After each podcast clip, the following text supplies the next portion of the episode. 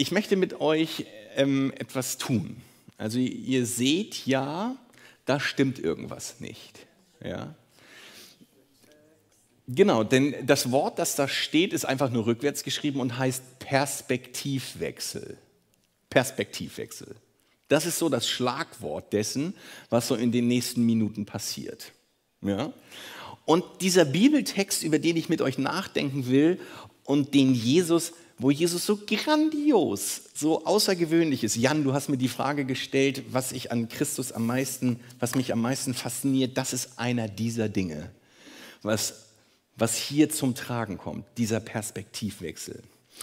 Und ich habe euch den Bibeltext mitgebracht und den hänge ich also an die Wand quasi. Wir können den mitlesen und immer so drei, vier Sätze und dann sage ich ein paar Sachen dazu. Und so gehen wir mal durch den Bibeltext durch und gucken mal, was dann da passiert. Okay? Angeschnallt? Angeschnallt? Geht los. Alles klar.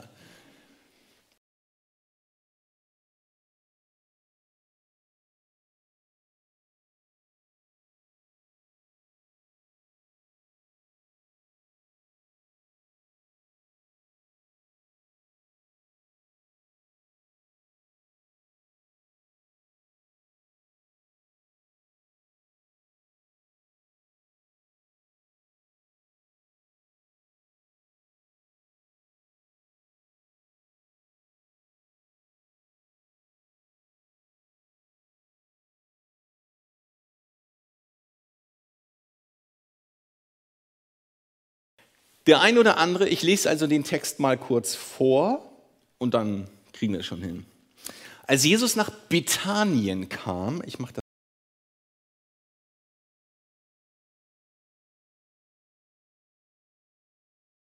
Als Jesus nach Bethanien kam, ein kleiner Ort, lag Lazarus, so heißt der Typ, schon vier Tage im Grab.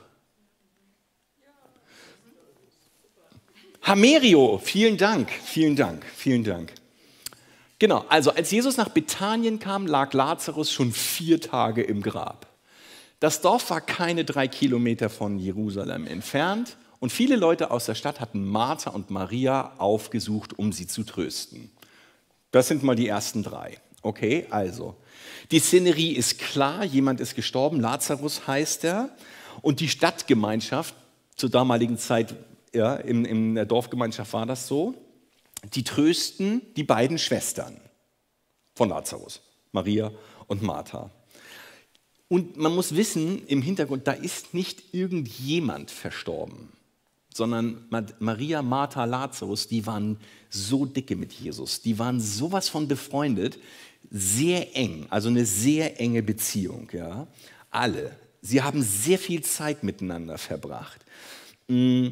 Mm, in einem anderen Kapitel ist gemeinsames Essen etc. pp. Also die, ich sag jetzt mal, die hingen ständig miteinander ab. Die waren eigentlich oft miteinander zusammen. Und sogar ein Stück vorher, das ist nicht in diesem Text, sondern ein Stück vorher ist zu lesen, da heißt es in Vers 5, Jesus liebte Martha und ihre Schwester und Lazarus. Also da sah man schon etwas von dieser Herzenshaltung Jesu, die waren einfach wirklich richtig dicke und eng miteinander. Und es ist ein herber Verlust, ein herber Verlust. Nicht nur grundsätzlich ist es ein herber Verlust, wenn jemand verstirbt, sondern es ist ein herber Verlust, weil ein Mann im Hause damals war für das Geld zuständig, auch wenn er der Bruder war, er war fürs Geld zuständig. Die Frauen hatten also eine Schwierigkeit ähm, in Sachen Existenz. Und es ist eine große Lücke gerissen. Eine riesige Lücke ist gerissen. Die Trauer ist Wahnsinn. Und das kennst du und ich ganz genauso. Sehr wahrscheinlich. Das Lückenreißen im Leben durch Menschen, die nicht mehr da sind. So traurig das ist, so ist es in unserem Leben. Das ist krass. Und das ist sehr herausfordernd. Und die Trauer ist bitter. Und da beschönigt die Bibel nichts, sondern sie sagt, dass Freude und Trauer und Leid oft sehr dicht beieinander liegen.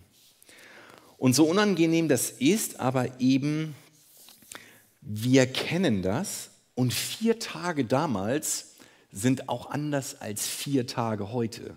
In der Hitze, andere klimatische Bedingungen, keine Kühlhäuser oder so. Also vier Tage tot, das ist schon wirklich schon krass. Und was passiert? Jetzt kommt Martha und sagt das hier. Als Martha hörte, dass Jesus kam, ging sie ihm entgegen vor das Dorf. Maria blieb im Haus. Martha sagte zu Jesus, Herr, wenn du hier gewesen wärest, hätte mein Bruder nicht sterben müssen. Aber ich weiß, dass Gott dir auch jetzt keine Bitte abschlägt. Also ich kann, Martha wusste, wer Jesus ist. Martha wusste, was Jesus kann. Martha weiß, dass Jesus Wunder tun kann. Das steckt da drin. Also erstmal wird Dampf abgelassen. Hey Jesus, ganz ehrlich, also bitte, hätte es nicht rechtzeitig kommen können? In, in, in den Texten vorher steht, dass Jesus sich Zeit gelassen hat. Also der war mal ganz entspannt. Jesus, bitte, das geht nicht. Bitte, nein, nein, nein.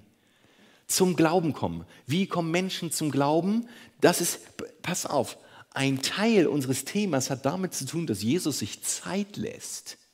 Das ist völlig unverständlich. Was? Und sie lässt Dampf ab bei Jesus. Ja? Ich mag Martha gerne. Ich mag das. Zu Jesus gehen und sagen, was Sache ist. Jesus, I'm sorry. Aber dann, hey, warum hast du das getan? Aber was ich an ihr auch mag, ist dieser Vers 22. Aber ich weiß, dass Gott dir auch jetzt keine Bitte abschlägt. Also diese Martha hat gecheckt, was viele Jünger zwischendurch nicht gecheckt haben. Viele der Schüler Jesu haben das nicht gepeilt, aber sie war ganz vorne. Sie hat nämlich verstanden, dass Jesus Wunder tun kann und getan hat und damit sagt, okay, es besteht ja noch irgendwie eine Chance. Es besteht, es, es kann ja doch noch weitergehen. Der Herr, ich weiß, dass Gott dir auch jetzt keine Bitte abschlägt ein Vertrauen auf Gott und ein Wissen, dass nicht alles vorbei ist. Und das, ich liebe das an Martha, dass die so klar ist und so ein Vertrauen hat und so vor Jesus steht und sagt, und ich vertraue dir, Jesus. Im Leben und im Sterben vertraue ich dir, dass du da noch Macht hast. Und dann geht es weiter. Ja? Noch ein bisschen länger. Ich kann das nicht so gut lesen, weil ich so schlechte Augen habe. Deswegen verzeiht mir, wenn ich da mit drauf gucke. Dein Bruder wird auferstehen. Was? Moment, stopp. Dein Bruder wird auferstehen? Auf die Frage, hä? Ich weiß, erwiderte sie, er wird auferstehen, wenn alle Toten lebendig werden am letzten Tag. Jesus sagte zu ihr, ich bin die Auferstehung und das Leben. Wer mich annimmt, wird leben, auch wenn er stirbt. Und wer lebt und sich auf mich verlässt, wird niemals sterben in Ewigkeit nicht. Glaubst du mir das? Sie antwortete, ja, Herr, ich glaube das, dass du der versprochene Retter bist, der Sohn Gottes, der in die Welt kommen soll. Hier gehen zwei Ebenen zusammen. Und jetzt kommt etwas Zauberhaftes von Jesus zum Tage, was ich so großartig finde. Er weiß, dass Martha vor ihm steht mit ihren weltlichen Dingen, die sie kennt. Und, und ich so häufig auch. Weißt du, dann stehe ich da und sage, Jesus, warum ist es so? Könnte es so? Ich bitte dich das. Und dann kommt Jesus und, sagt, und geht in eine andere Dimension. Er, er, er geht einen Stock tiefer und geht auf unser Leben ein und sagt, Martha, und heute dir, ich selber, also Jesus Christus spricht von sich selbst, bin die Auferstehung und das Leben. Wer an mich glaubt, wird leben, auch wenn er stirbt. Und meint, wer an mich glaubt, wird mit Jesus leben, wenn er hier die Erde verlässt. Meine Mama ist gestorben, 2015 schon, acht Jahre her. Ich habe ihr letztens per WhatsApp zum Geburtstag gratuliert, weil ich dachte, sie ist im Himmel bei Jesus und ich werde sie wiedersehen. Ich werde sie wiedersehen.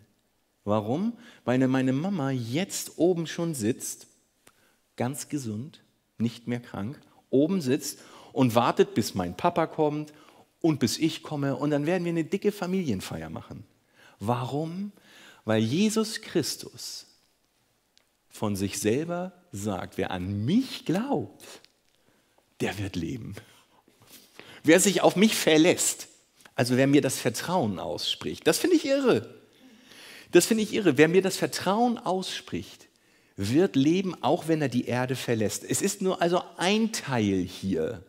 Das ist der Vorbote des Ganzen, was wir haben. Das Beste kommt nachher. Ich weiß, dass das ein bisschen strange ist. Ich habe überlegt, dir kannst du das machen? Kannst du? Ja, aber sicher, weil das die Kernbotschaft dessen ist. Und das ist kein Vertrösten auf später und zu sagen, na ja, okay, also der christliche Glaube gibt Hoffnung für später. Das ist zu kurz. Ich habe jetzt einen Satz gehört von jemandem, der sagte, ähm, Christus ist nicht nur zum Sterben gut, sondern vor allen Dingen fürs Leben. Vor allen Dingen fürs Leben. Ey, mein Leben ist. Ich habe nicht nur goldene Zeiten gehabt, keiner von uns. Ne? Mein Leben ist nicht nur goldenes Konfetti, eures, meins auch nicht.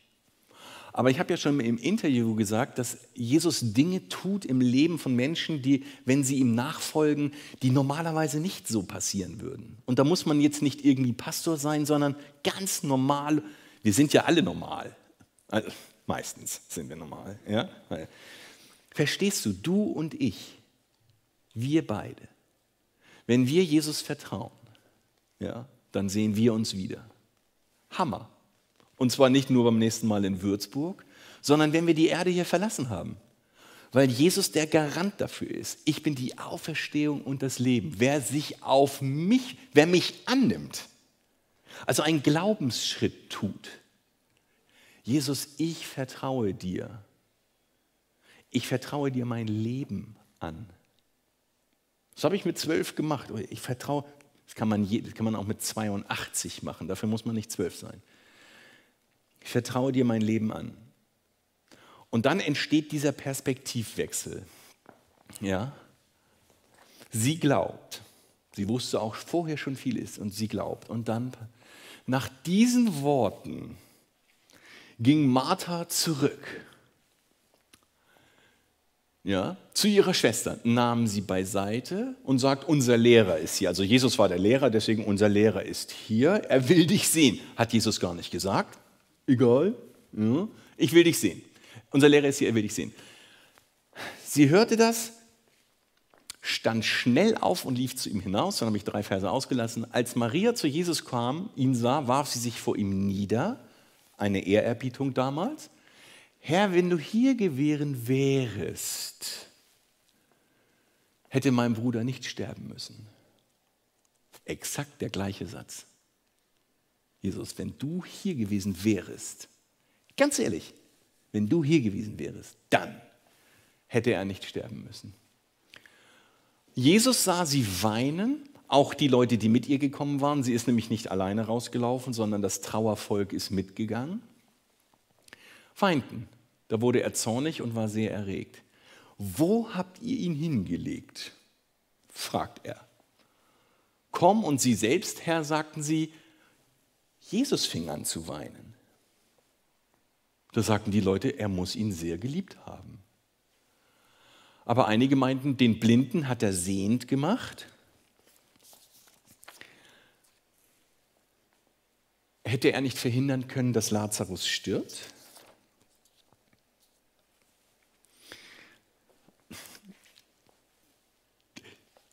Hätte er nicht verhindern können, dass Lazarus stirbt? Jesus weint nicht wegen Lazarus. Jesus weint wegen des Unglaubens. Weil die Leute drumherum nicht checken, wer er ist. Er als Person steht da mit seiner Macht. Ja. Sie verstehen nicht, sie, selbst das, was sie sehen, sie verstehen nicht, was er tut, was mit ihm als Sohn Gottes verbunden ist. Deswegen weint er. Zutiefst. Ja. Die meisten dachten, ah, das ist ein guter Mensch, ist auch ein ganz guter Lehrer. Ja. Aber ähm, er war eben nicht nur, er war zuallererst etwas anderes als ein guter Mensch oder ein guter Lehrer. Er war Gottes Sohn, zuallererst. Die Bibel beschreibt ihn heute als König. Dass er gut lehren konnte und ein liebevoller Mensch war, das stimmt. Aber er ist zuerst Gottes Sohn. Was denkst du, du persönlich? Was denkst du persönlich, wer Jesus ist? Ein guter Lehrer? Ein netter Mensch? Irgendjemand, der Wunder getan hat? Gottes Sohn? Jesus ist mehr als Mensch. Mehr als derjenige, er spricht von Auferstehung und Leben. Er ist mehr als einfach ein Lehrer, der nett war. Jesus war vielmehr Sohn Gottes. Und dann geht es weiter. Und langsam geht es, ähm, ich sag mal, es geht so auf die Zielgerade dessen. Ja? Aufs Neue wurde Jesus zornig. Er ging zum Grab. Es bestand aus einer Höhle, deren Zugang mit einem Stein verschlossen war. Nehmt den Stein weg, befahl er. Martha, die Schwester des Toten, wandte ein, Herr, der Geruch, klar, vier Tage bei Hitze, er liegt doch schon vier Tage im Grab. Jesus sagte zu ihr, ich habe dir doch gesagt, dass du die Herrlichkeit Gottes sehen wirst, wenn du nur Glauben hast. Dann nahmen sie den Stein weg. Jesus blickte zum Himmel auf und sagte, Vater, ich danke dir, dass du meine Bitte erfüllst. Ich weiß, dass du mich immer erhöhst erhörst. Aber wegen der Menschenmenge, die hier steht, spreche ich es aus, damit sie glauben, dass du mich gesandt hast. Hier liegt die Krux. Es geht Jesus nicht um Lazarus, auch wenn wir das denken, dass es nett wäre. Es geht ein bisschen um Martha, mehr um Maria, aber am meisten um die Menschenmenge ich weiß, dass du mich immer hörst, aber wegen der Menschenmenge, die hier steht, Jesus möchte ein Zeichen setzen. Er setzt ein Zeichen in der Menge, damit Menschen beginnen zu glauben und zu vertrauen. Und das ist der Perspektivwechsel. Versteht ihr? Das, auch das muss ich erstmal schnallen. Wir fokussieren uns, und die Leute damals, sie fokussieren sich auf Lazarus. Sagen, der ist tot. Und sie fokussieren sich auf Martha und Maria, weil das die beiden Angehörigen sind. Jesus geht, eine, geht tiefer und sagt, ey, es geht nicht zuallererst um diese drei Menschen. Auch, aber nicht zuallererst. Es geht zuallererst um die, die drumherum sind und nicht glauben. Es geht Jesus um dich, wenn du nicht glaubst. Heute noch. Und das ist, extrem faszinierend, denn das ist ja nicht 2000 Jahre her und wir denken, okay, das ist eine gute Geschichte und wir glauben das, sondern es ist ja eine persönliche Begegnung, die diese Menschen haben. Und wir, ich und du, wir können eine persönliche Begegnung mit diesem Jesus Christus haben. Und es ist faszinierend, was im Leben entstehen kann. Habe ich das schon gesagt? Natürlich habe ich das schon gesagt. Was im Leben entstehen kann, wenn wir diesem Jesus Vertrauen schenken damit sie glauben, dass du mich gesandt hast. Sie sollen wissen, das ist der Sohn Gottes. Es ist nicht irgendwer. Das ist der Sohn Gottes. Jesus zielt auf das Vertrauen. Also dann nicht auf das Vordergründige, sondern es gibt immer etwas, was dahinter ist.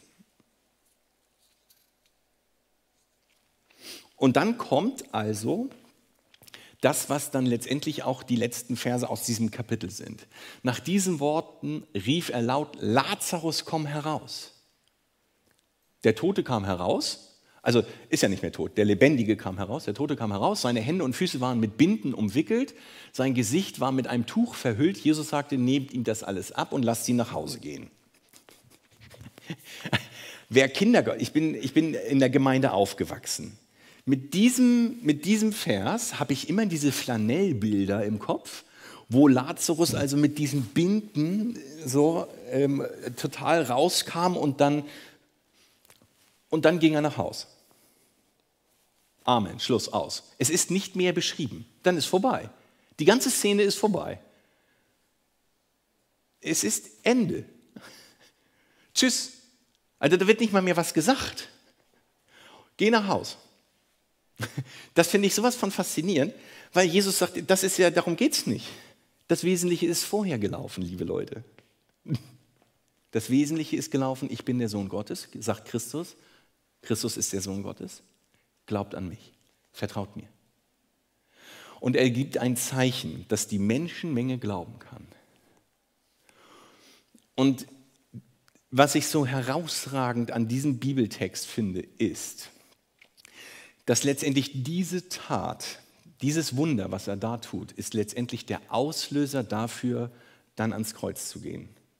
Weil das den Leuten, die da Chefs waren, im Ring so krass war, dass sie gesagt haben, dieser, dieser Mensch ist so gefährlich für uns als, als Regierung, den müssen wir beseitigen der hat so viele Nachfolger, so viele Jünger, so viele Leute, die dem hinterherlaufen. Die Menschen sind so begeistert von diesem Sohn Gottes, den müssen wir beseitigen, weil wir sonst Probleme mit unserer Macht kriegen. Das war der Auslöser, der letzte. Es gab ja schon viele vorher, viele Wunder, aber das war so der letzte Auslöser. Christus tut etwas um der Menschen willen. Und dann Kreuz und Auferstehung. Wahnsinn. Unglaublich. Unglaublich. Der Perspektivwechsel. Martha, Maria und auch die Leute drumherum konzentrieren sich auf das, was vor ihren Augen ist. Und der Perspektivwechsel ist, dass Jesus sie auffordert, schaut auf mich. Bringt das in die richtige Reihenfolge. Es geht nicht darum, nicht zu trauern. Darum geht es Jesus nicht. Wir dürfen trauern, sollen wir auch, brauchen wir auch als Menschen. Aber Jesus sagt, geh, komm zuerst zu mir und bring Dinge in die richtige Reihenfolge. Meine Frage, habe ich überlegt, ob ich vorher diese Frage stelle. Mache ich aber. Meine Frage an dich ist, Gibt es etwas, auf das du so fokussiert bist, vielleicht auch Trauer, vielleicht, aber vielleicht auch auf etwas anderes? Also, dass du bist wie Maria und Martha und die ganzen Umstehenden, die so fokussiert sind auf einen Punkt und Jesus sagt dir, achte auf mich. Nimm, ein, nimm einen Perspektivwechsel vor. Das ist nämlich die Einladung, die Christus zu uns ausspricht. An ihn zu glauben und sagen, ich vertraue dir. Und die Einladung steht heute die Einladung steht heute genauso, dass wir Menschen, dass Jesus Menschen einlädt und sagen, vertraue du mir. Was ist mit dir? Und was ist mit mir? Ich vertraue Jesus. Das heißt nicht, dass alles in meinem Leben glatt geht. Aber ich vertraue ihm meinem Leben an, weil dieser Jesus Christus als Sohn Gottes derjenige ist, der das echte, tiefe Leben hat und damit wir uns wiedersehen. Nicht nur, aber auch, damit wir uns wiedersehen. Ein Geschenk Jesu. Und es wäre eine billige Vertröstung, wenn man sagt, es, ist nur, es geht nur darum, dass wir uns irgendwie wiedersehen und im Himmel sind. Gar nicht. Das Leben mit Christus ist so außergewöhnlich faszinierend, dass ich dich einladen will, auf diesen Christus sein Vertrauen zu setzen, wenn du es noch nicht getan hast. Und ähm, damit ende ich eigentlich auch diese Einladung, mit diesen Punkten. Ich bin die Auferstehung und das Leben, sagt Jesus Christus. Wer sterben wird, wird trotzdem leben, wenn er an mich glaubt. Amen. Amen.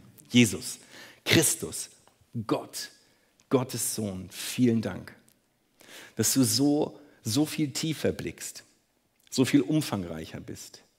Ich danke dir für dieses tiefe Gespräch mit Martha und Maria und dieser ganzen Szenerie und dass du dieses Wunder getan hast, aber dass es dir darum ja gar nicht ging als allererstes. Und du hast mich und uns im Blick heute. Ich danke dir sehr, dass ich dir vertrauen darf, dass wir dir heute unser Vertrauen aussprechen können. Und wir wollen das tun. Wer das noch nicht gemacht hat, kann das im Stillen für sich tun das Vertrauen aussprechen.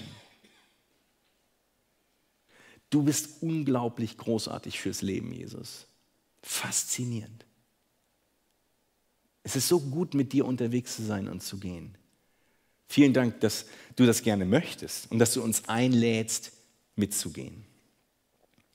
Danke für den Segen, den wir haben. Danke für, die, für diese Gemeinde und für die Möglichkeiten, hier in der Spätlese zusammen zu sein.